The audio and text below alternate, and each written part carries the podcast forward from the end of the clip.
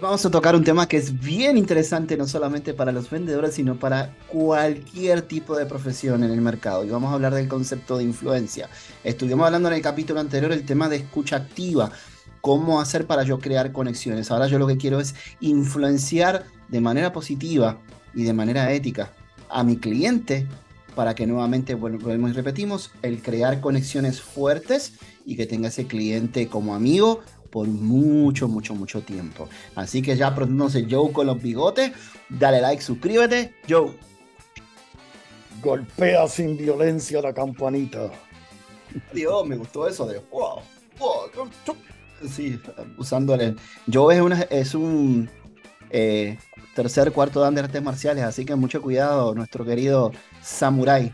Así que, así que cuando le den, denle pero si le dan con la mano, suavecito, pero que suene. Estoy... Golpea la campanita, comparte sin violencia, pero siempre, pero que se suene. Así que golpea la campanita, comparte este contenido, comparte este contenido, comparte este contenido con toda la gente que conoces. Nos ayudas muchísimo para que YouTube y todas las plataformas sigan distribuyendo y lleguemos a muchas, muchas más personas. Así que como siempre, conversando de ventas comienza. Alola. Alola. ¿Quieres aprender a vender? Entonces, este es tu podcast. Conversando de ventas con Joe y Pablo. Haz de la venta un estilo de vida. Ahora comienza Conversando de ventas. Presentado por Marketing Corner.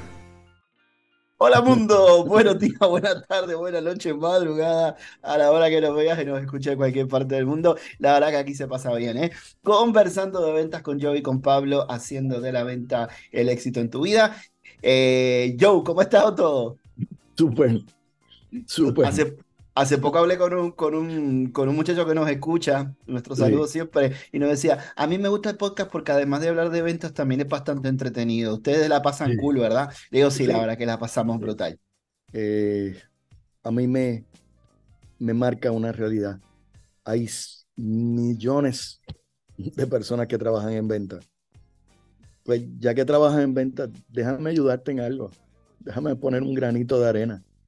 Eh, porque esta es la profesión más dura, más dura, mejor pagada. O la más dura, más dura, peor pagada.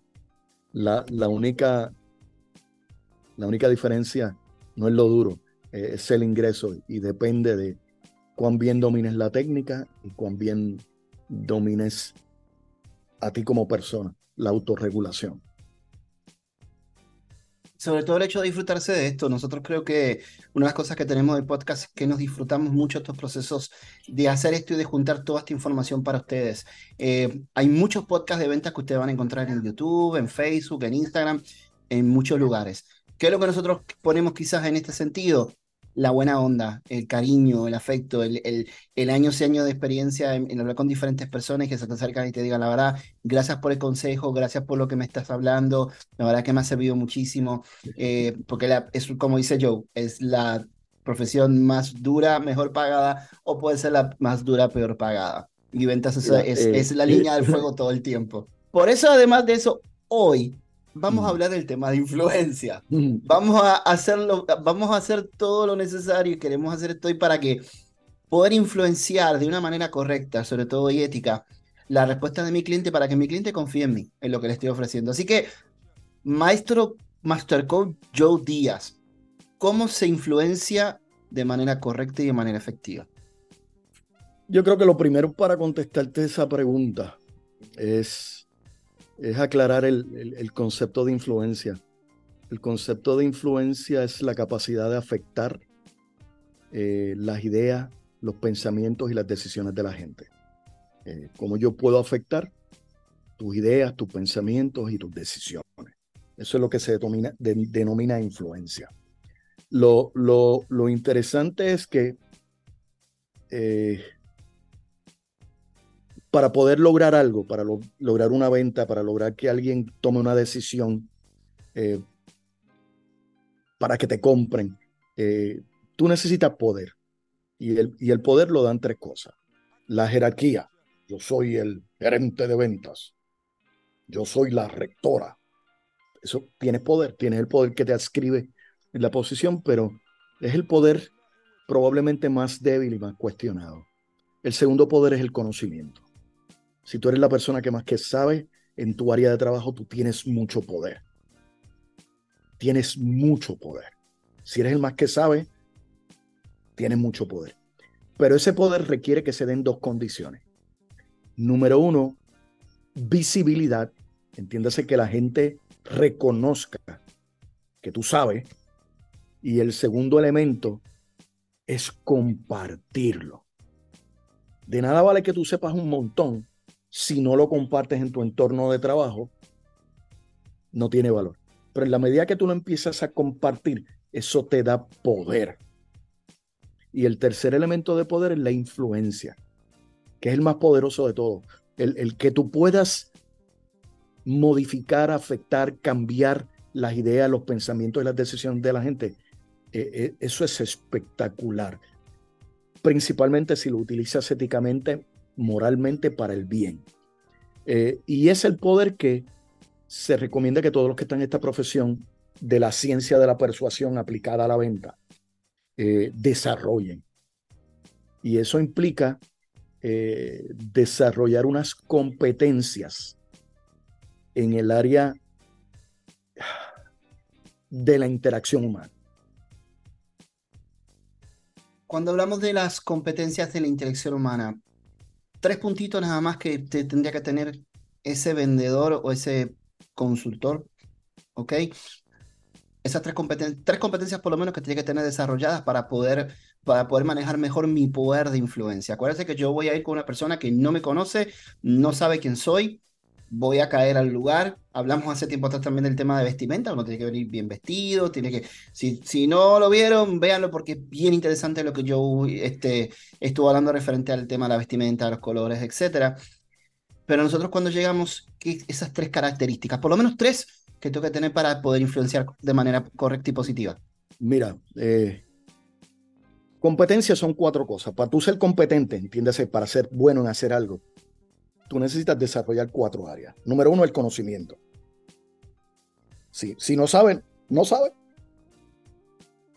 Número dos es la destreza, que es la aplicación del conocimiento.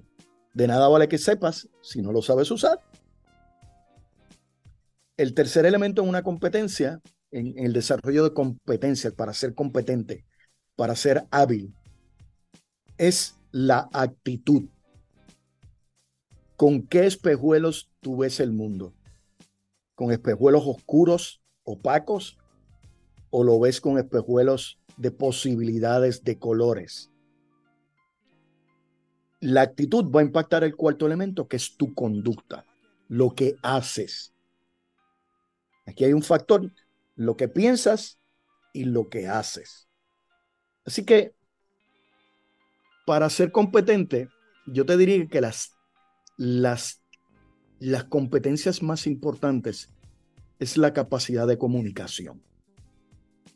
El que tú puedas comunicarte de manera efectiva eh, y lograr que la gente capte tu mensaje recuerde tu mensaje y actúe a base de tu mensaje. Esa es la primera competencia. La segunda competencia que para mí es bien importante es el saber escuchar a la persona con los oídos y con la vista. El poder leer a las personas como si fueran un libro. Y el tercer elemento, la tercera competencia para poder desarrollar el poder de la influencia es básicamente saber preguntar. Porque el que pregunta controla. Sí, sí. Acuérdate, la, la, la vieja disciplina o el viejo modelo de venta te dice que tienes que aprenderte el producto. Mira, sí tienes que aprender del producto. Pero si tú no dominas la comunicación, si no dominas el, el, sembrado de información, el escuchar, el preguntar, eh, de nada vale que sepas el producto porque te conviertes en un promotor. Mira, tengo habichuelita, tengo pollo, tengo pescado, tengo tostones. Y lo que vas es a hablar y el cliente decide si compra o no compra. Pero entrar en esa transacción de tú lograr moverlo de punto A a punto B, eso requiere influencia. Una más. Y a ver qué te parece la que voy a agregar. Yo creo que algo también bien importante es todos los días poder llenar mi ser espiritual. Yo creo que en el momento que llenamos nuestro ser eh, de cosas buenas, de, ser personas felices, ser personas que tengamos seguridad sobre nosotros mismos, una de las cosas que vamos a lograr a nivel de influencia, que cuando vayamos con ese cliente, no vamos a tener absolutamente ningún miedo de nada.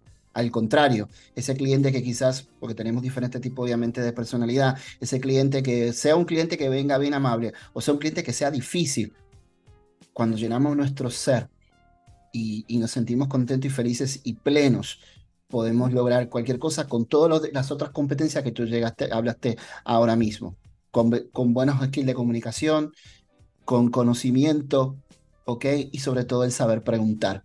Lo vamos a hacer de una manera que le vamos a colocar nuestro entusiasmo y nuestra emoción a lo que estamos haciendo, que vamos a influenciar de una manera muy positiva. Y esa persona, yo les puedo asegurar que tiene que pasar algo demasiado grave para que esa persona no nos llegue a dar la oportunidad. Mira, hay, unos rasgos, hay unos, qué bueno que mencionas eso, Pablo. Este, por eso vas a ser presidente de la República Oriental de Uruguay. Eh, ah, hay, hay, unos rasgos, bien importantes en los vendedores y vendedoras de alto nivel. Número uno, les gusta a la gente.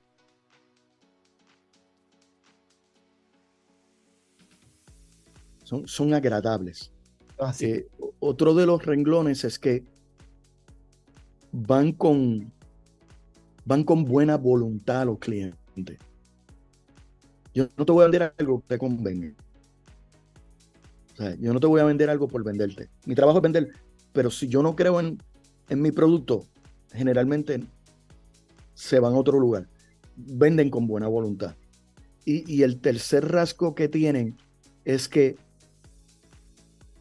si el cliente te dice que no, no lo asumen personal. No, no, no, no se llevan esa carga del rechazo como si fuera un rechazo personal. Y generalmente lo que piensan es, no me hice entender bien al cliente, pero eventualmente el cliente entenderá que le conviene y me llamará. En su mente siempre dejan esa puerta abierta. Eh, no lo ven como un fracaso, no les da miedo el que te dijeron que no, no, como le dicen y Cataño, no te paniquea porque no le vendiste. No, mira, eh, quizás no me expresé bien, no, no supe llevarlo a donde quería y eventualmente cuando él reconozca que necesita lo que yo tengo, me llamará y yo lo voy a servir con el mismo cariño y respeto.